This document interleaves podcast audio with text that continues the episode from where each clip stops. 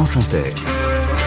Le 6-9 de l'été, Laetitia Gaillet. 6h26, tout ça pour vous dire que tout à l'heure, à partir de 18h15 sur France Inter, la dernière du MAC de l'été avec Charlotte Lipinska.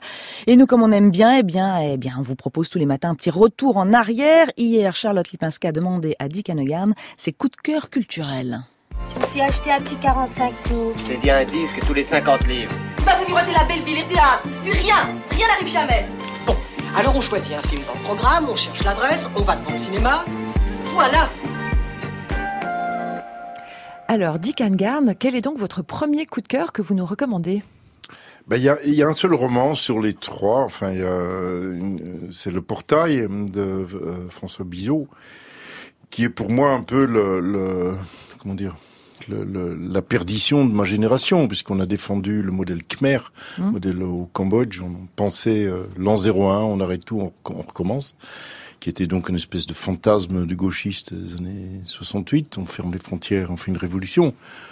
Et Pol Pot, il a été à la Sorbonne, euh, il a bien écouté et il a quand même provoqué. euh, enfin, il a le, le peuple cambodgien s'est auto-suicidé, on va dire.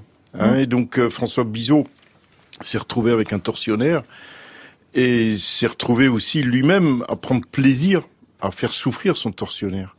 Et donc ils sont retrouvés entre intellectuels, un qui les dominait et un qui était dominé, et celui qui, qui était dominé voulait aussi le, le dominer. Donc on...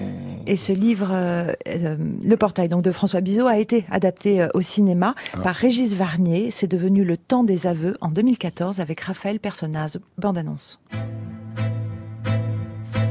Depuis quand tu travailles pour la CIA Je travaille pas pour la CIA. Si tu me surveilles, tu sais que je suis innocent.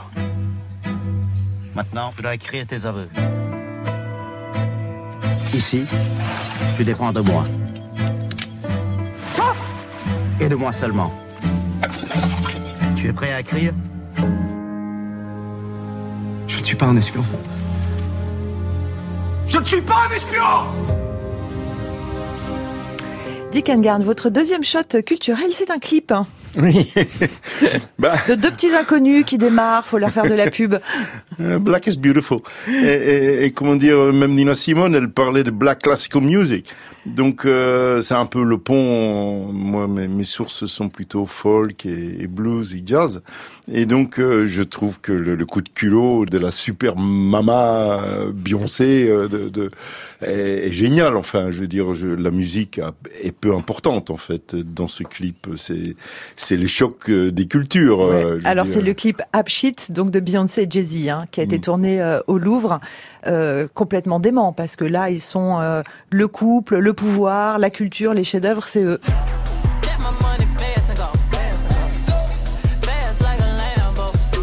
Ben, ça fait partie, le, le storytelling fait, fait partie, euh, l'histoire euh, qu'elle est bloquée, le Louvre quand même, euh, hein, faut oser, euh, enfin il faut oser, il faut avoir les moyens aussi. Je veux dire, donc donc c'est l'argent qui devient presque de l'art, c'est c'est du Warhol, euh, c'est-à-dire elle provoque une reproduction d'une image relativement nulle, franchement, euh, elle est évidemment hyper sexe, avait hyper fashion, et, et, et ça c'est c'est pas ça le, le, le, coup de génie. Le coup de génie, c'est de, de, de, faire rentrer ça dans le Louvre. Et un peu pour rebondir sur, sur YouTube, c'est YouTube les livres d'aujourd'hui. Ouais. Donc, euh, elle a créé un, un, une image, du moins, une, une livre d'images euh, qui, qui honore la provocation de, de, la culture noire. Et elle fait rentrer le Louvre dans la pop culture.